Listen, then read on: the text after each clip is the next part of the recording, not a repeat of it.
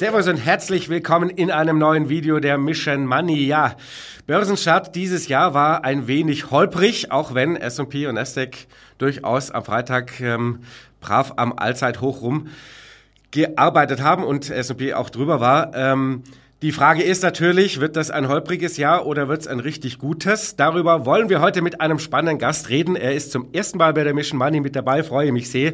Er ist der Chief Investment Officer von Emme Warburg. Herzlich willkommen bei uns auf dem Kanal, Christian Jasperneite. Ja, vielen Dank, dass ich dabei sein darf. Ich freue mich sehr. Freue mich auch sehr. Ja, ich habe es gerade angedeutet, wenn man mal so ein bisschen jetzt diesen Jahresanfang nimmt, ist so ein bisschen verkehrte Welt, wenn man es vergleicht mit vor zwölf Monaten, ähm, Jahreswechsel vor einem Jahr. Da war die äh, Stimmung doch relativ schlecht, Sentimentindikatoren ziemlich im Keller. Ähm, alle haben irgendwie befürchtet oder es war eigentlich die am besten zu prognostizierende Rezession, die dann eben nicht kam.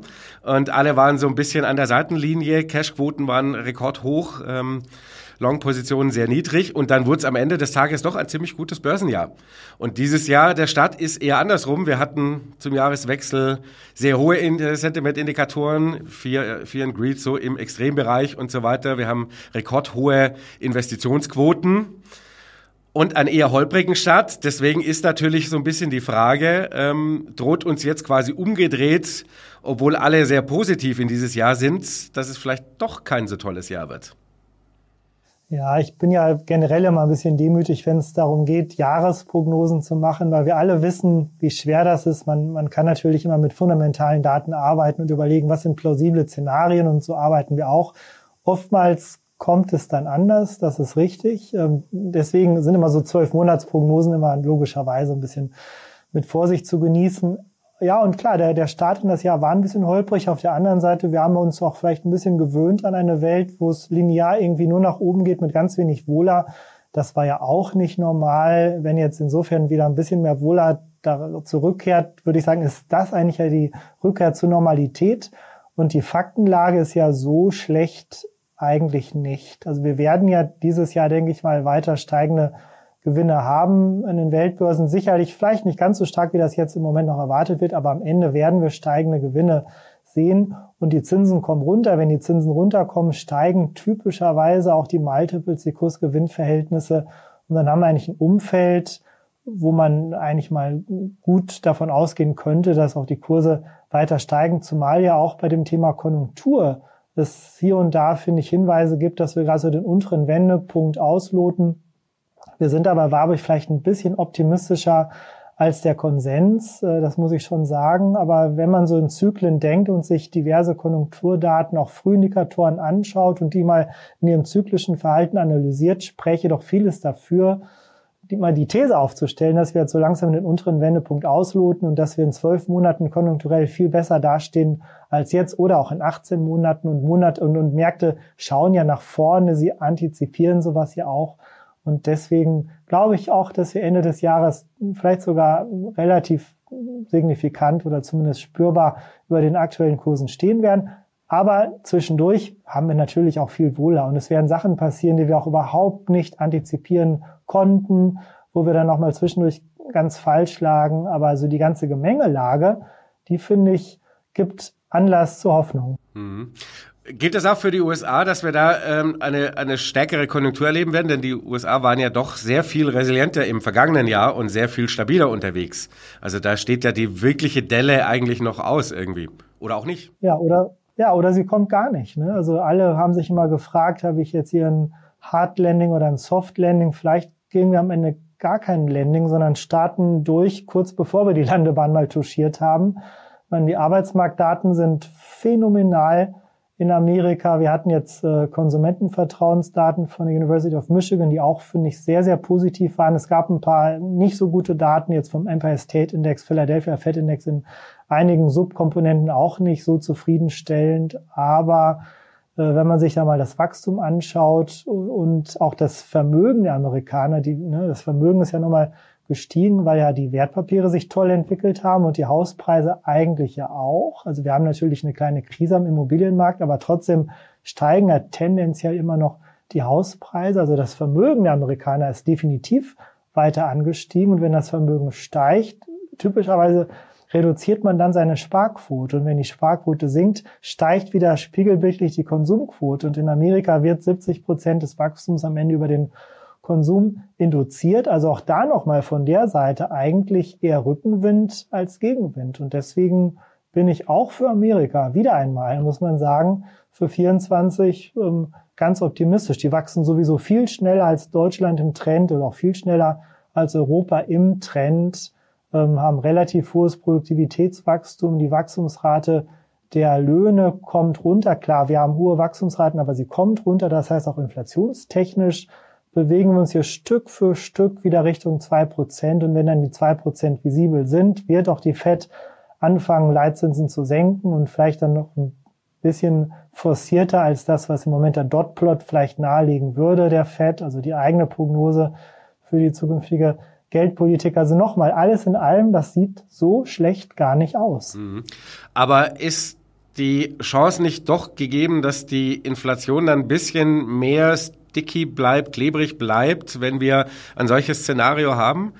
Äh, Sie haben es ja gesagt, ja. wir haben immer noch Lohnwachstum von drei bis vier Prozent, glaube ich, in den USA, auch wenn die, quasi das Wachstum ein bisschen runtergekommen ist. Wir haben immer noch fast Vollbeschäftigung und wenn der Konsum weiter am Laufen ist, ist natürlich auch die Gefahr da, dass wir eben dieses letzte Stück Richtung zwei Prozent vielleicht doch nicht so locker schaffen und dann bleibt die Fed im Zweifel vielleicht auch länger auf diesem Zinsniveau und dann ist Higher for Longer vielleicht doch ein Thema. Ja, ähm, ich hätte die These vom halben Jahr so auch vertreten. Also das war ja eigentlich immer eine sehr plausible Annahme zu sagen, irgendwann habe ich so eine Schallmauer erreicht und ich sage mal so bei drei Prozent oder wo auch immer bei 2,7 Prozent wird es ab da sehr, sehr schwer, die Inflationsrate noch mal weiter zu senken. Genau aus den Gründen, die Sie bisher ähm, aufgeschrieben, äh, aufgezeigt haben. Und äh, aber wenn man sich jetzt die letzten Monate anschaut, da kann man ja fast ein Lineal an die Entwicklung der Inflationsrate Rate legen. Sie kommt eben doch Schritt für Schritt runter, ohne dass man bisher erkennen kann, dass es so eine Art unsichtbare Schallmauer gibt, wo danach dann der Rückgang nicht mehr so locker flockig erfolgt.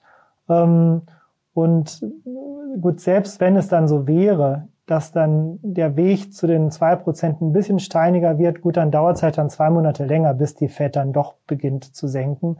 Es ist, wir, ist doch nur die Frage auf der Zeitachse, machen wir es jetzt im Juni oder ein bisschen vorher, ein bisschen nachher, ähm, aber, es, aber es wird kommen. Und für die Märkte ist das, glaube ich, am Ende dann auch nicht mehr so kriegsentscheidend, in welchem Monat es losgeht, sondern dass es dann losgeht. Und äh, wir haben im Moment ein wahnsinnig hohes Zinsniveau, da ist dann auch wieder Luft ein bisschen nach unten. Äh, und ich glaube, wenn das dann endlich passiert, kann das nochmal die Aktienmärkte beflügeln auch wenn das auf der Rentenseite logischerweise schon zum größten Teil auch eingepreist ist. Das ist klar, aber die Multiples können davon vielleicht nochmal profitieren. Ähm, ich hatte letzte Woche gesehen, die äh, in der neuesten Bank of America Fondsmanager-Umfrage, äh, immer wieder ähm, gern und wichtiger Blick drauf. Ähm, da war eine ganz interessante Sache dabei, dass ähm, die befragten Fondsmanager erwarteten, dass quasi der größte Kurstreiber in diesem Jahr ist an Platz 1 mit 2,53 Prozent die FED vor den Unternehmensgewinnen. Also was wird in diesem Jahr wichtiger? Dass die Gewinne weiter wachsen, ähm, so wie prognostiziert, oder das, was die FED tut, oder dass die FED das tut, was der Markt so einigermaßen erwartet? Ja, ich glaube, es ist wahrscheinlich beides zu 50 Prozent aus meiner Wahrnehmung. Äh, und bei der FED kommt es dann, wie gesagt, nicht so sehr darauf an, ob es dann in dem oder, oder dem oder dem Monat startet, sondern dass es irgendwann wirklich losgeht und wie die Guidance dann ausschaut für die zwölf Monate danach, weil das ist ja nicht nur eine Frage für 24, auch 25 werden die Leitzinsen ja auch weiter fallen und insofern ist es dann ein bisschen noch die Frage der Guidance. Äh, Gewinne spielen auch eine große Rolle und da sind die Erwartungen, finde ich, einigermaßen ambitioniert äh, vor dem Hintergrund der Tatsache, dass wir natürlich jetzt konjunkturell auch kein Feuerwerk erleben werden. Also eine Basishypothese wäre, wir loten den unteren Wendepunkt aus, danach werden die Daten wieder besser, aber wir kommen jetzt ja nicht sofort in eine Boomphase. Und insofern sind vielleicht jetzt auf den ersten Blick die Gewinnerwartungen 24 versus 23 ein bisschen zu optimistisch. Auf der anderen Seite dürfen wir nicht vergessen, Gewinne sind nominale Größen. Und die Inflationsrate wird ja im Schnitt 24 immer noch auch über zwei Prozent dann gelegen haben. Auch die Erzeugerpreise werden im Schnitt stärker gewachsen sein als in vielen, vielen Jahren davor im Durchschnitt. Insofern hebt das ja auch ein bisschen die Gewinnwachstumsrate an und äh, weil es eben eine nominale Betrachtung ist. Und deswegen könnte ich mir vorstellen, dass diese Schätzungen, die auch die letzten Monate ja nicht so stark revidiert wurden, also da hat sich ja das Bild eigentlich relativ gefestigt, dass diese Schätzungen einigermaßen realistisch sind. Und wenn es dann am Ende eins, zwei, drei Prozentpunkte weniger sind, haben wir immer noch Wachstum. Und das dann in Kombination mit leicht steigenden Multiples und einer Dividendenrendite, die auch dann ganz okay ausfallen sollte, hat man in der Summe, finde ich, schon ein ganz gutes ähm, Aktienjahr vielleicht vor der Flinte. Hm. Ähm, jetzt sehen wir ja quasi schon die, die noch junge Bilanzsaison für das, für das vierte Quartal, jetzt zumindest mal in den USA. Ist die Marktreaktion auf die Zahlen im Schnitt mal deutlich negativ im Vergleich zu den letzten, wenn wir mal so die letzten zwei Jahre die Quartal zu Quartal anschauen. Äh, sowohl bei den positiven Überraschungen, da ist die Quote relativ hoch, da die Erwartungshaltung ein bisschen abgesenkt wurde in den letzten Monaten. Ähm, aber wenn wir das so ein bisschen natürlich nach vorne schreiben, könnte man natürlich schon drauf kommen, dass vielleicht einmal gerade jetzt im ersten Quartal, wo man eigentlich ja schon wieder, wenn wir da mal rausschauen, die nächsten drei Monate, äh, eher wieder ein sehr starkes Gewinnwachstum sehen soll, zumindest erwartet das der Markt, dass da durchaus auch mal ein bisschen negatives Überraschungspotenzial drin ist. Würden Sie das so sehen? Ja, ja, finde ich plausibel und dann ist das so. Das ist eben die Wohler, von der ich sprach, die dann auch wieder zurückkommt zu einem gewissen Teil.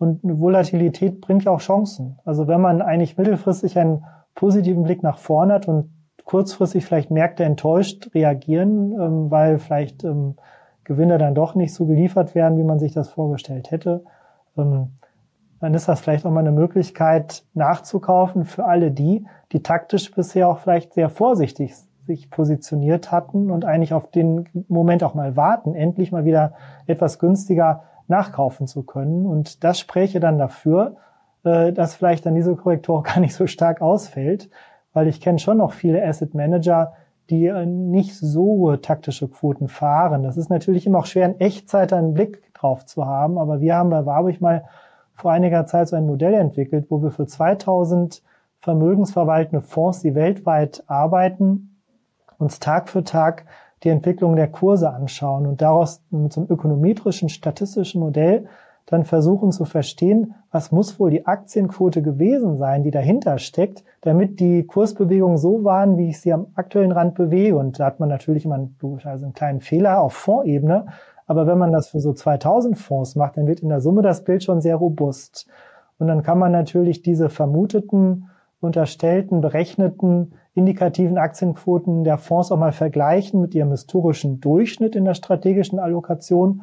Und da fällt auf, dass im Schnitt die Fonds, die wir beobachten, relativ nah an ihrer langfristigen strategischen Allokation sich bewegen. Also die sind weder besonders positiv oder auch weder auch nicht negativ in ihrer taktischen Allokation, sondern extrem durchschnittlich.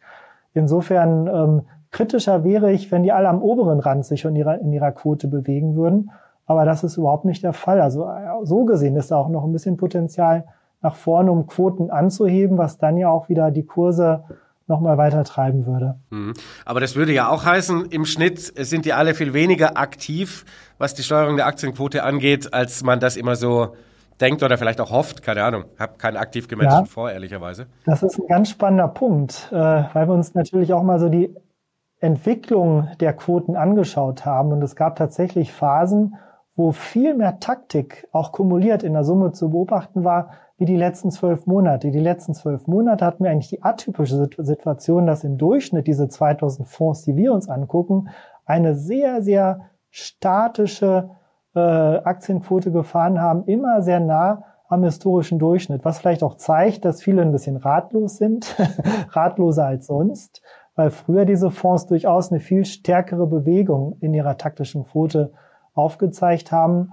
Ähm, man muss ja auch fairerweise sagen, das war auch jetzt nicht so leicht, die letzten zwölf Monate äh, taktisch zu steuern, weil ähm, viele, viele Faktoren zusammenkamen, die auch so ein bisschen kontraintuitiv gewirkt haben und da dann sich sehr stark zu positionieren auf der aggressiven oder defensiven Seite, das kann dann auch sehr wehtun.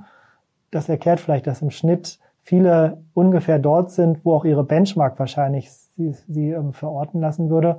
Aber wie gesagt, sie sind nicht super optimistisch und damit ist jetzt keine Gefahr da, dass auf einmal alle, wenn mal eine kleine Enttäuschung dann auftaucht, sofort auf die vorsichtige Seite wechseln wollen und dann die Kurse noch kräftig nach unten ziehen. Das glaube ich eigentlich nicht. Hm. Sie haben es schon angesprochen, letztes Jahr war natürlich taktisch so ein relativ schwieriges Jahr, zumindest sehr lange, bis dann wirklich der allerletzte kapiert hat, okay, die Welt will einfach nur Magnificent Seven und sonst nichts. Ähm, also sprich, wir hatten keine Marktbreite, haben, ist viel diskutiert worden über das letzte Jahr. Ähm, wann kommt denn eigentlich diese ebenfalls viel zitierte und herbeigesehnte oder herbeigesprochene und herbeiprognostizierte Favoritenwechsel? Phase. Wann wird es denn ja, eigentlich mal Zeit, auf irgendwas anderes zu setzen als Big Tech? Ja, ich, ich, ich hoffe, das kommt bald, weil natürlich für Stockpicker dieses Umfeld auch nicht so attraktiv ist. Wenn ganze Indizes am Ende nur noch von sechs, sieben, acht, neun Werten dominiert werden, die man ja typischerweise in dieser Gewichtung gar nicht in seinem Portfolio so halten möchte. Und da war das Jahr 2023 in der Tat ein vollkommen absurdes Jahr. Äh, wir haben mal Folgendes gemacht. Wir haben mal eine Rückrechnung ähm, angestellt, wo wir gesagt haben, lieber Computer, du kannst jetzt mal Portfolio Manager spielen. Du darfst mit den Aktien arbeiten, die am 1.1.23 im S&P 500 waren. Und du kannst jetzt gewichten, wie du möchtest. Aufgabe ist nur, es müssen immer 75 Aktien sein. Es gibt aber keine Vorgaben für die Portfoliokonstruktion. Also es gibt keine Tracking-Vorgaben, keine Wohler-Vorgaben. Alle Freiheiten der Welt. Aber bauen wir Portfolios, die alle genau so hätten existieren können. Damit wollten wir mal so eine Art Möglichkeitenraum aufzeigen, was so ein Portfolio-Manager, der ganz frei agieren konnte, was er so hinbekommen hat.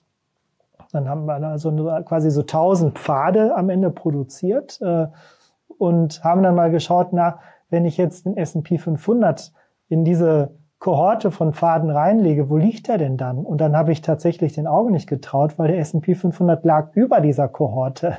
Ich dachte, da muss ein Rechenfehler drin sein. Dann haben wir das dann 10.000 Mal gemacht und ich habe das irgendwie sechsmal überprüft, die Programmierung, die stimmte aber. Und bei 10.000 Pfaden gab es dann, glaube ich, nur drei oder vier Pfade, die wiederum besser waren als der S&P 500. Das heißt, für einen Stockpicker, der komplett frei agiert hat, ohne Vorgaben in der Portfoliokonstruktion, ohne zu wissen, dass man eigentlich in dem Magnificent Seven sehr, sehr stark äh, positioniert sein muss, war es 2023 fast unmöglich, die Benchmark zu schlagen. Und sowas habe ich für die Jahre davor auch mal durchgerechnet. Es gab immer mal extreme Jahre, aber noch nie so eine extreme Situation. Und ich finde immer, wenn Sachen ganz extrem sind, schreit das nach Mean Reversion. Ob die jetzt ab morgen losgeht, weiß ich nicht. Aber äh, ich finde, in dem Moment, wo vielleicht die Konjunkturdaten wieder in der Breite besser werden und auch mal Small- und Mid-Caps wieder besser laufen, ähm, wäre das so der Moment, wo ich den Hebel, glaube ich, auch umlegen würde und nicht mehr so stark auf diese sieben Werttreiber setzen würde. Wird, ähm, also könnte das dann 2024 eher das Jahr der Stockpicker werden? Ja, das wäre die Hoffnung, logischerweise. Aber ich finde auch, wenn ich mir so diese extreme Situation 23 anschaue, die so ein bisschen nach Mean Reversion riecht und dann noch eben vermute, dass auch die Konjunkturdaten kleinere Werte wieder ein bisschen nach vorne spülen, dann wäre das vielleicht so der Trigger, dass genau das passiert. Ähm, und das gilt natürlich vor allem auch so ein bisschen für die Nebenwerte, nicht nur für die alle zurückgebliebenen klassischen Value-Werte, sondern vor allem eher Smaller Midcaps, die ja doch brutal hinterherhinken. Ne? Absolut. Genau, und eigentlich die Erfahrung zeigt ja, Small- und Mid-Caps laufen auch in konjunkturellen, sage ich mal, Aufschwungphasen. Äh, die werden dann so ein bisschen wieder mitgezogen und das ist ja die Welt, in die wir uns so langsam reinbewegen. Und deswegen bin ich ja voll bei Ihnen. Das wäre die Hoffnung, aber auch eine plausible Arbeitshypothese. Mhm. Man, sind natürlich auf der Welt draußen ähm, bei den Privatanlegern viele, die ihre äh, großen globalen ähm, ETF-Portfolios auch haben und besparen, äh, so wie das ja natürlich sein soll. Die Frage ist natürlich in diesem Umfeld schon, was ist so ein MSCI World beispielsweise wert, ähm, der quasi von den, glaube ich, Top 10, die machen mittlerweile einen rekordhohen Anteil von gut über 20 Prozent aus. Was ist so ein MSCI dann noch wert? Ja, also man hat ja die letzten 10, 20 Jahre keinen so schlimmen Fehler gemacht, wenn man im MSCI World investiert gewesen wäre. Ich finde, äh, in diesem Umfeld spräche das dafür, in seinem Depot nicht nur den MSCI World zu haben, sondern ihn vielleicht auch anzureichern mit Indizes, die kleinere Werte bespielen, ob das jetzt mal ein Russell 2000 ist oder so ein Stocks 200 Small Cap, nur mal eine Idee zu liefern, wie man sowas vielleicht dann ergänzen könnte. Ich finde, das wäre eine sehr sinnvolle Vorgehensweise, das zu tun und nicht exklusiv auf einen Index zu setzen, wo so wenige Werte so große Gewichte haben, weil wenn das mal, wenn der Trendwechsel mal dann kommt, dann wird ein solcher Index mit einer solchen Konstruktion auch massiv underperformen gegenüber Werten, die halt, äh, oder Indizes, die halt eben anders konstruiert sind, die mehr einen Schwerpunkt legen auf, auf kleinere Werte. Was machen wir eigentlich mit äh, Europa? Ist ja nun ja. immer noch recht attraktiv bewertet, aber natürlich makroökonomisch würde ich vermuten, werden sie jetzt kein Jubeljahr ausrufen. Nee, nee, Europa ist definitiv attraktiv bewertet, auch relativ zu Amerika, auch relativ zur eigenen Historie. So ist ganz okay. Ähm, wir wissen aber auch seit ein paar Jahren, dass Bewertung eigentlich kein guter Ratgeber ist, wenn man taktische Allokation betreiben will. Oftmals sind teure Indizes dann die Jahre danach trotzdem sehr performance-trächtig und sind danach noch teurer. Weil der Trend, Entschuldigung, weil der Trend weiter. natürlich immer länger läuft, als man denkt. Ne? So ist es nämlich. Und deswegen bin ich kein Freund beim Thema Taktik zu sehr auf ähm, Bewertung zu setzen. Und Sie haben ja dann auch das Thema Wachstum auch eben schon so kurz angesprochen. Europa wächst so viel weniger im Trend als Amerika, dass man eigentlich, glaube ich, nach wie vor gut beraten ist, ähm, Amerika stark zu gewichten. Klar, wir wissen jetzt alle nicht, wie Wechselkurse sich entwickeln, aber wenn man so einen mittelfristigen Investmenthorizont hat, dann ist das auch nicht so kriegsentscheidend. Und ähm, jeder muss natürlich überlegen, was ist für ihn eine sinnvolle strategische Allokation, was ist für ihn eine sinnvolle vielleicht Benchmark-Struktur. Will ich 20 Prozent Amerika im Schnitt, langfristig will ich 30 Prozent. Aber ich würde tatsächlich mich auch für 24 eher am oberen Rand dessen aufhalten, was man so für sich als Bandbreite festlegt für eine Dollarquote, eine US-Aktienquote, weil ich wiederum erwarten würde, dass dort das Performance-Potenzial ein kleines bisschen größer ist als in Europa. Mhm. Jetzt ist natürlich das eine große äh, Thema immer noch das äh, gute alte China-Thema. Äh, alle warten drauf, dass China sich so langsam aber sicher mal wieder ein bisschen berappelt. Ähm, natürlich einerseits konjunkturseitig, aber vielleicht will es das auch gar nicht mehr. Ne? Ähm, Quality-Wachstum statt äh, Wachstum um jeden Preis. Ähm, für wie attraktiv halten sich China-Aktien? Es ist halt, scheiden sich die Geister dran. Die letzten Jahre ist man immer, hat man sich eigentlich immer die Finger damit verbrannt. Auch da ist ja immer so, wenn man antizyklisch unterwegs ist, sagt man sich, irgendwann wird's doch mal sehr interessant. Aber ist die Frage, ja, ob der Zeitpunkt gekommen ist. Auch wieder Stichwort Bewertung. Bewertungstechnisch sieht China super, super günstig aus. Hätte man aber vom halben Jahr vielleicht auch schon gesagt und es wäre komplett falsch gewesen, nur wegen der Bewertung dort zu investieren. Also wir haben bei Warburg schon vor einiger Zeit mal äh, im Allokationsgremium beschlossen, tatsächlich China komplett auf Null runterzuziehen im Exposure. Warum? Nicht so sehr, weil wir jetzt eine tolle Kristallkugel haben, die uns schon vor neun Monaten gesagt hat, oh, das wird ähm, nicht so toll mit der Performance raus da, sondern wir haben gesagt, Mensch, China ist ein Land, was sich im Moment gerade äh, zum Nachteil ändert aus Sicht eines Investors, weil der Staat zunehmend in Geschäftsmodelle eingreift. Ähm, wir erleben einen Staat, der zunehmend äh, politisch betrachtet, ja, ich will jetzt nicht sagen stalinistische Züge wieder bekommt, aber das ist schon eine Rückkehr zu eher alten Hardcore-Prinzipien, bisschen Abkehr vielleicht von der Denke der freien westlichen Welt und ähm, ein bisschen Abkehr von, von der Denke, wo man freie Märkte positiv einordnet, komplett positiv, uneingeschränkt positiv. Und das führt natürlich dazu, dass der chinesische Staat immer mehr, manchmal über Nacht, ganze Geschäftsmodelle entwertet, enteignet durch sein Eingreifen. Und wir haben gesagt, was ist dafür die Risikoprämie? Ähm, das muss ja einen Abschlag implizieren. Aber wie groß ist ein fairer Abschlag für diese Art von politischem Verhalten? Wissen wir nicht. Und weil wir das nicht einordnen können, gehen wir ganz raus. Wir haben gesagt, die Welt ist voller Möglichkeiten und woanders kann ich besser fundamental einschätzen, wie Sachverhalte einzuordnen sind. Das ist, China ist immer mehr eine Blackbox. Das ist für Investoren weniger attraktiv. Und deswegen gehen wir raus. Das Interessante ist, dass auch immer mehr Unternehmen in der Realwirtschaft diese Entscheidung treffen. Ich habe heute Morgen gesehen, dass aktuell die Jahresrate bei Foreign Direct Investments, also Investitionen von ausländischen Unternehmen in China, die Jahresrate ist bei minus acht Prozent. Ich glaube, das hatten wir seit Jahrzehnten nicht mehr. Das ist ein Desaster. Und ich glaube, das ist jetzt nicht nur ein One-Off, sondern das ist vielleicht der Anfang eines längeren Trendes, wo Unternehmen sich regional wieder ein bisschen diversifizieren, ein bisschen weg von China hin nach Indien, Indonesien, Philippinen, Vietnam. Es gibt da tausend Möglichkeiten, aber China ist so ein bisschen ja, glaube ich, hat so einen negativen Touch im Image bekommen. Und das hat, das hat, sieht man an den Kapitalmärkten, aber interessanterweise jetzt auch schon realwirtschaftlich. Und ich kann eigentlich nur die deutschen Unternehmen aller Volkswagen und BSF auch ein bisschen warnen an dieser Stelle, zu sehr sich immer noch auf China zu fokussieren, weil da, glaube ich, gerade ganz viel passiert, was eigentlich einem zu denken geben sollte, um sich vielleicht nochmal anders zu positionieren bei Investments außerhalb von Deutschland. Mhm. Ja, ist irgendwo nachvollziehbar im Moment. Ne? Ähm, einerseits natürlich, wie gesagt, auf der politischen Seite, ja, Xi Jinping ist so ein bisschen, will jetzt mehr den Hardliner spielen und äh, sucht sich noch seine Rolle für die historischen Geschichtsbücher. Ähm, und andererseits ist natürlich da auch so eine Transformation in China im Moment, ne? dass man eben versucht, von dieser Überwachstumsphase in, in eben eine normale volkswirtschaftliche Wachstumsmodell überzugehen. Wo eben Wachstum Richtig, nicht mehr um Das muss auch so sein.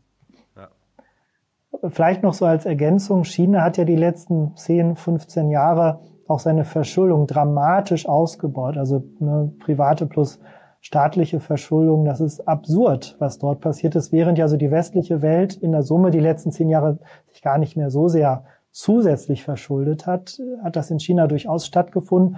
Und das war natürlich auch ein Wachstumstreiber. Und die Chinesen wissen auch, dass sie dieses Spiel nicht nochmal 20 Jahre spielen können. Deswegen müssen sie natürlich ihr Modell ein bisschen umbauen und das muss aber natürlich vorsichtig passieren, weil wenn das Wachstum zu schnell wegkippt, dann haben wir soziale Unruhen möglicherweise. Insofern ist das jetzt auch so eine Gratwanderung für die chinesische Regierung und ich wollte gar nicht in deren Haut stecken. Das ist ganz, ganz schwer. Aber nichtsdestotrotz als Investor kann ich mich ja fragen, will ich dabei sein oder nicht? Und wir haben für uns entschieden, wir sind erstmal nicht mehr mit dabei. Mhm. Wie sieht's dagegen mit, äh, mit Japan aus aus Ihrer Sicht? Das ist auch natürlich ein Markt, der seit Monaten irgendwie everybody's darling ist und hat bisher natürlich auch die letzten Monate mal ganz gut funktioniert. Wird sich das fortsetzen, Ihrer Meinung nach, oder kommen wir da auch schon wieder so langsam aber sicher ein bisschen an Grenzen? Denn auch da wachsen ja die Bäume nicht so immer in den Himmel. Das dauert alles sehr lange in Japan. Ja, das ist richtig. Also ich wundere mich auch langsam ein bisschen mit der Performance in Japan. Auf der anderen Seite ich bin jetzt kein Japan-Experte, aber wenn ich mit Portfolio-Managern rede, die sehr nah an Japan dran sind oder teilweise auch nur japanische Aktien äh, managen oder Analysten, die sie covern, hört man schon häufig, dass ähm, in Japan das Thema Governance inzwischen etwas anders angegangen wird und dass viele Unternehmen sich gerade noch ein bisschen anders aufstellen, als sie das früher gemacht haben ähm, vielleicht ein kleines bisschen weniger japanisch. Es gab ja auch mal so die Zeit, dass es so eine Deutschland AG gab. Äh, und irgendwann haben wir uns daraus befreit. Das hat ja auch hier Wachstumskräfte freigesetzt. Danach sind Unternehmen viele Jahre schneller gewachsen, sind etwas profitabler geworden. Und diese Governance, sage ich mal, relevanten Aspekte spielen jetzt auch in so einem leichten Transformationsprozess in Japan eine Rolle im positiven Sinne. Und das ist ja was Strukturelles. Und solche strukturellen Themen können dann noch etwas länger laufen und ähm, konjunkturelle andere Aspekte vielleicht auch sogar mal dominieren. Und deswegen finde ich, dass man nach wie vor wieder Thema Bewertung. Ähm, Japan ist teuer und die Performance war gewaltig, aber vielleicht kann man das trotzdem noch eine gewisse Zeit fortschreiben. Insofern bin ich jetzt für Japan auch eher noch mal moderat optimistisch für die nächsten Monate und auch Quartale, auch vielleicht sogar Jahre. Auch da, ne? der Trend läuft dann doch immer länger. Ähm, Everybody's Darling ähm, ist, sind natürlich im Moment auch äh, die Bonds. Ich weiß, die sind auch eher, kommen auch eher von der Aktienseite, ähm, wie die meisten unserer Zuschauer und ich auch. Ähm, aber jetzt ist irgendwie das für, für viele die Assetklasse der Stunde sozusagen. Einige Prognosen jetzt ähm, zum Jahreswechsel gehört, dass die Anleihen eventuell sogar Aktien outperformen könnten in den kommenden Monaten. Würden Sie diesen Optimismus teilen? Meine, wir haben ja auch schon eine relativ gute, zumindest mal bei den Staatsanleihen, eine gute Reaktion gesehen. Ja, finde ich auch. Also ich wäre, ich, ich bin auch leicht optimistisch für Bonds, aber jetzt da nochmal eine große Rallye zu erwarten, ich wüsste jetzt nicht so richtig, wo der Trigger dafür herkommen sollte, weil ich finde, auf der, zumindest bei Staatsanleihen schon sehr viel eingepreist, was Zinssenkungsfantasien betrifft. Bei den Corporates sind die Spreads ja nicht gewaltig groß und ich wüsste auch nicht, warum sie nochmal dramatisch zusammenlaufen sollten. Also klar, die, die, das ist eine Assetklasse, die ist endlich mal wieder attraktiv. Das ist schon gut. Auch ich als Privatperson habe tatsächlich mal wieder Anleihen gekauft, was ich glaube ich seit zehn Jahren nicht mehr gemacht hatte. Das will was heißen, wenn ich als Aktienmensch auch wieder mal Anleihen kaufe. Aber ich würde jetzt nicht eine, ein, ein Feuerwerk erwarten, sondern einfach eine solide Performance, vielleicht etwas mehr als das, was die Coupons liefern. Hm. Was würden Sie sagen, welche Risiken muss man dieses Jahr auf dem Schirm haben? Das ist immer nicht so einfach die Frage, aber. Ja, das ist in der Tat schwierig, weil meistens ja Sachen passieren, die man überhaupt nicht auf dem Radarschirm hatte, weil irgendwie geopolitisch Sachen ent sich entwickeln, die man logischerweise gar nicht gut antizipieren kann. Oder Kapitalmarktthemen auf einmal aus der Tiefe herausgeholt werden, obwohl man dachte, die sind schon in der Versenkung verschwunden. Vielleicht eine Sache, die mir ein bisschen Sorgen macht, ist der Immobilienmarkt in Europa. Also ich glaube, dass wir dort im Laufe der nächsten Monate, Quartale vielleicht doch noch die ein oder andere Schieflage erleben werden, dass es Immobilienfonds gibt, die vielleicht mal temporär ähm, Anteilsrückgabe einstellen müssen. Ich glaube, will jetzt gar nicht den Teufel an die Wand malen, aber der Zinsanstieg hat dort schon Spuren hinterlassen und das ist noch nicht so visibel am Kapitalmarkt. Klar, REITs haben natürlich massiv verloren, aber ich glaube, in der Gänze hat das noch nicht die Spuren hinterlassen, die wir vielleicht dann in den nächsten Monaten dann noch sehen werden. Äh, also das ist so ein bisschen so ein, nicht ein schwarzer Schwan, aber ein, Thema, was vielleicht nochmal temporär auch Banken dann logischerweise belasten könnte, was auch die Konjunktur nochmal belasten kann, ist jetzt überhaupt nicht vergleichbar mit 2008, 2009, also nicht im Ansatz. Aber das, ich glaube, das ist noch nicht ganz ausgestanden, diese kleine Krise. Und äh, was würden Sie sagen, welche Märkte, Sektoren könnten positiv überraschen? Oder Anlageklassen? Ja, was sollte man auf also, jeden Fall auf dem Schirm haben? Ich würde tatsächlich mir kleinere Unternehmen anschauen. Kleinere Unternehmen, die konjunktursensibel sind, die also profitieren von einem beginnenden Aufschwung und bisher so ein bisschen gar nicht auf dem Radarschirm von äh, größeren Investoren waren, weil alle immer nur auf die Magnificent Seven geschaut haben. Also das wäre so ein Thema. Äh, bei Sektoren oder bei Investmentstilen, fangen wir mal mit, Investmentstil an, würde ich auch vielleicht das Thema Value wieder so ein bisschen mehr mir mal angucken. Wir haben jetzt so eine lange Phase gehabt, wo Growth gelaufen ist und wir rechnen bei uns immer Faktormodelle, wo wir schauen, welche Faktoren, welche Investmentstile wie laufen und zumindest in Amerika kann man, finde ich, jetzt erkennen schon wieder so ein bisschen, dass Growth anfängt zu laufen. Das mag natürlich auch ein falsches Signal sein, aber ich halte es für plausibel, dass dieser Investmentstil auch mal wieder eine Chance hat, Performance zu produzieren. Äh, und auf der Sektorseite tue ich mich immer so ein bisschen schwer, weil die Erfahrung zeigt, mit fundamentalen, zu, mit, mit fundamentalen Daten äh, zu prognostizieren, welcher Sektor demnächst läuft, das geht meistens in die Hose. Äh, man kann natürlich jetzt dann schauen, gut, was habe ich hier für, für eine Konjunkturzyklusprognose und welcher Sektor könnte da dann profitieren. Das wären dann logischerweise auch eher Sektoren wie Industrie oder andere zyklische Sektoren, die dann nach vorne raus von diesem erhofften Aufschwung äh, profitieren könnten. Aber ich würde da keine zu großen Wetten darauf setzen. Ich bin eigentlich ein Freund davon, einigermaßen sektorneutral mich zu positionieren und dann aber innerhalb dieser Welt dann Investmentstile ein bisschen zu ändern. Und da würde ich dann eher Richtung Small Cap im Moment gehen und eher ein bisschen Richtung Value, vielleicht nicht heute sofort, aber im Laufe des Jahres. Aber so ganz ohne Big Tech wird's ähm, vermutlich nicht gehen im Moment, oder? Macht auch keinen Sinn. Nein, nein, und die verdienen ja auch Geld. Das ist ja nicht so wie in der Blase 2000 bis 2003, wo da Unternehmen hochgejubelt wurden, die am Ende ja nicht abgeliefert haben, sondern die Unternehmen, die jetzt quasi die Indizes dominieren, die tun das ja auch aus einem guten Grund. Die haben gute Geschäftsmodelle, sie verdienen Geld und Sie können auch neue Techniken wie KI relativ schnell monetarisieren und das auch immer mehr die nächsten Jahre. Insofern, das sind ja keine Rohrkrepierer. Äh, die Märkte sind schon effizient. Sie haben, diese Unternehmen haben inzwischen die hohen Gewichte, weil sie auch abgeliefert haben. Insofern würde ich die ja nie aus dem Portfolio werfen. Die Frage ist nur, ob man nicht vielleicht die Gewichte leicht verschiebt. Und da wäre ich in der Tat ein Freund davon, im Laufe des Jahres peu à peu dort die Gewichte ein bisschen zu reduzieren und im Bereich Value, Small Cap ein bisschen aufzubauen. Das nehme ich doch so als Schlusswort mit. Herr Jasper, vielen Dank, hat sehr viel Spaß gemacht. Mir auch, vielen Dank. Bis zum nächsten Mal. Freunde, und ich hoffe, ihr konntet einiges mitnehmen. Denke, war ein äh, schöner Ritt einmal durch die Welt. Schreibt gerne mal unten in die Kommentare, wie ihr denn so im Moment aufgestellt seid. Nach wie vor Big Tech und sonst nichts. Oder kann man mal so langsam, aber sicher. Ich zuck schon auch beim Thema Smaller Midcaps. Ehrlicherweise haben wir in den letzten Wochen auch schon drüber geschrieben. Schreibt gerne in die Kommentare. Ansonsten vielen Dank fürs Zuschauen und bis zum nächsten Mal. Ciao.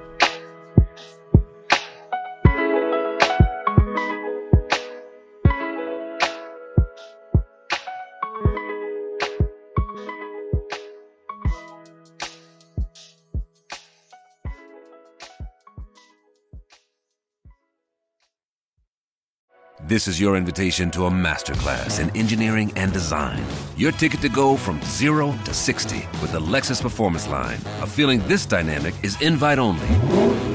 Fortunately, you're invited.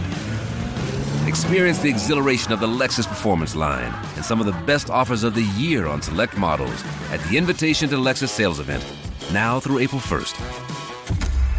Experience amazing at your Lexus dealer.